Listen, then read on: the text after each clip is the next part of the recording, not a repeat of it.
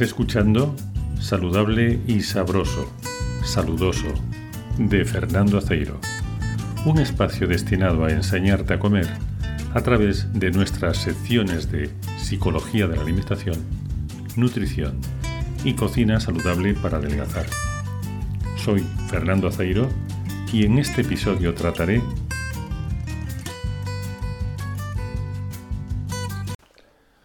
para explicar si la globalización y la dieta saludable son compatibles, hay que tener en cuenta que la globalización está favoreciendo un comportamiento más uniforme en la población mundial.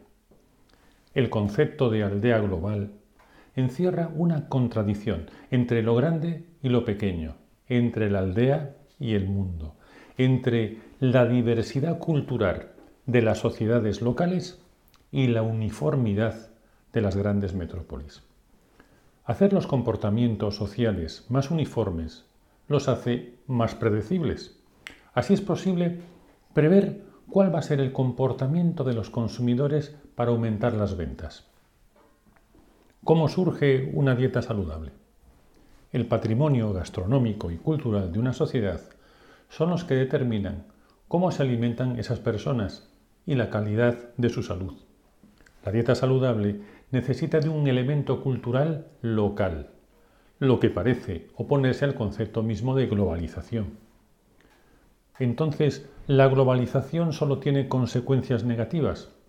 Es cierto que gracias a la globalización podemos disfrutar de alimentos muy saludables provenientes de otros países.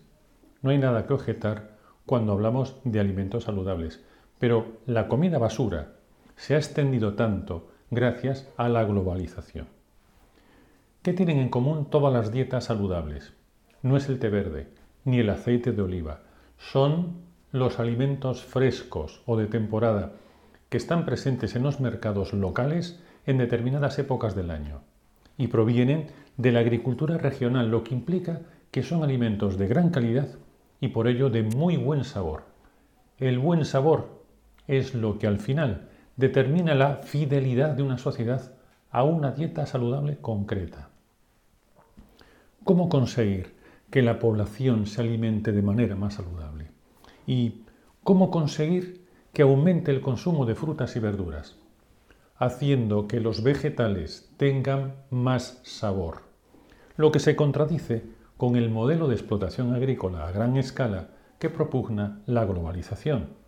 Comer más saludable no consiste solamente en comer alimentos frescos. Un factor importantísimo es cocinar los alimentos saludables para mejorar su sabor y potenciar sus nutrientes, como lo hace la tradición culinaria que siempre va asociada a las dietas saludables. ¿Qué nos dicen los estudios nutricionales sobre dieta saludable y dieta globalizada? Desgraciadamente, los estudios nutricionales sobre dietas saludables no abondan demasiado en las propiedades que ganan o pierden los alimentos cuando los cocinas de determinada manera. Porque uno de los secretos fundamentales de una dieta saludable es la cultura gastronómica en la que se origina. El cómo comes y el cómo cocinas son tanto más importantes que el qué comes. Una dieta saludable es mucho más que un listado de alimentos sanos, porque consiste en identificarse con una cultura culinaria. ¿Cómo se sirve la desinformación de la globalización? Te lo explicaré con un ejemplo. El yogur está considerado un alimento saludable en todo el mundo, pero la mayoría de los yogures no son saludables porque contienen saborizantes, azúcar y lactosa. La cantidad de probióticos que contienen es casi inexistente si los comparamos con un yogur tradicional. Dos países en los que el consumo de yogures sea similar presentarán unos índices de salud distintos si uno de ellos consume yogur tradicional de calidad y el otro consume yogures industriales. Otro ejemplo de desinformación es decir que todo el té verde es igual de saludable, cuando sabemos que lo que hace tan especial al té verde es el método de procesamiento japonés, porque es el único que conserva todas sus propiedades saludables. El consumo y las ventas de té verde han aumentado a nivel mundial, han mejorado las cuentas de resultados de las compañías que cotizan en bolsa, pero no ha mejorado la salud de las personas, ni la economía de los pequeños agricultores que cultivan té verde de gran calidad. Cómo la globalización nos manipula a través de la interpretación de los resultados de los estudios nutricionales. Gracias a la globalización, se ha impuesto el estilo de marketing que consiste en inundar el mercado con un producto alimentario novedoso, como ocurrió con el aceite de palma. Cuando los consumidores descubrieron que no era saludable, dejaron de comprarlo, pero los manipuladores siempre encontrarán otra manera de engañarnos. Somos víctimas de una gran conspiración alimentaria. No sé si hay una conspiración alimentaria detrás de todo esto, porque no sé si a las estrategias financieras que se sirven de la globalización se les puede llamar conspiraciones. Lo que sí sé es que esta modalidad de negocio reporta grandes beneficios, porque pase lo que pase, las personas necesitan comer todos los días y gastarán su dinero en alimentos. Ahí está la clave. ¿Cómo se sirven los mercados de la globalización? Lo hacen de dos maneras. La primera, los alimentos que cotizan en el mercado de futuros, como por ejemplo el zumo de naranja o la soja, son un objetivo estratégico de las campañas de desinformación. El mercado de futuros es el más especulativo de la bolsa internacional y en él se puede ganar una fortuna apostando a que el precio de los alimentos va a subir o va a bajar. En el caso de la soja, una forma de conseguir un buen precio es desprestigiarla para que bajen las ventas y así su precio. Pero también ha sido la manera de controlar los precios mundiales y su consiguiente beneficio especulativo ya que mediante la globalización se favoreció el cultivo extensivo de soja en otros países que abandonaron sus cultivos más respetuosos con su ecología. La soja es un ejemplo de cómo se pretende inducir a los consumidores a que compren o dejen de comprar determinados productos por un interés meramente económico, disfrazándolo de un interés por la salud, pero que solo beneficia la salud económica de los especuladores.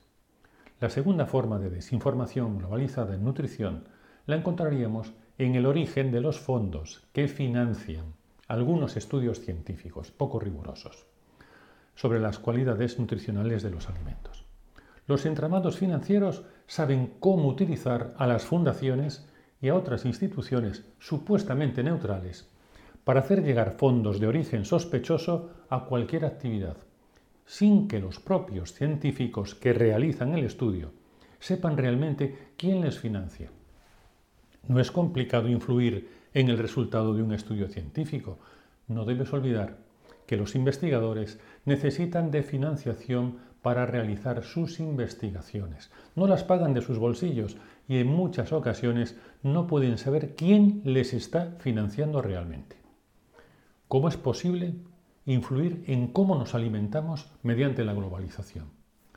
Sabemos que las informaciones falsas tienen una difusión mucho mayor en Internet que las verdaderas, pero habría que añadir que este tipo de noticias suelen acompañarse de un marketing que las presenta como un acontecimiento extraordinario. La naturaleza de la noticia, aunque sea falsa, ayuda a su difusión. El factor determinante en esta situación somos nosotros, los usuarios de Internet los consumidores somos fáciles de persuadir porque solemos actuar en contra de lo que sería razonable. Hay aspectos en nuestra psicología que escapan al control de la razón, ya que residen en las áreas más instintivas y oscuras de nuestra mente. El factor humano es el que posiblemente más ha influido en la desinformación en nutrición y además es gratis. La globalización y la dieta saludable son compatibles en el nuevo orden mundial, los alimentos tienen y siempre han tenido un valor económico y estratégico que ha prevalecido sobre el puramente nutritivo y que esos aspectos pueden influir y mucho en el tipo de noticias que llegan a la población y que estas noticias pueden influir y mucho sobre la opinión pública, su manera de alimentarse y de comprar los alimentos. La globalización está dejando un rastro en nuestras sociedades que va desde la obesidad infantil a la destrucción de empleo agrícola. Dos situaciones que parecen no estar relacionadas, hasta que las ves bajo esta óptica. No hay una conspiración internacional, hay un gran negocio fomentado por eso que llaman el nuevo orden mundial. Pero la globalización también sirve para otros fines. Ahora mismo estoy utilizando Internet para fomentar el uso de las dietas saludables. Como mi visibilidad en la red depende del número de suscriptores, aprovecho para animarte a que te suscribas a mi sitio web, donde podrás ver de manera gratuita el vídeo de nuestra clase de cocina, Cocinar para adelgazar con platos encadenados.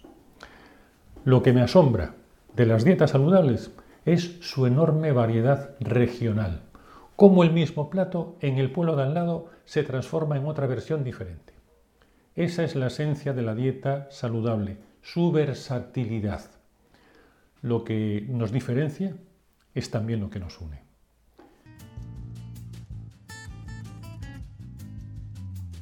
Te dejo un enlace en el texto para que puedas ver nuestro webinar gratuito, Cómo preparar tu mente para adelgazar.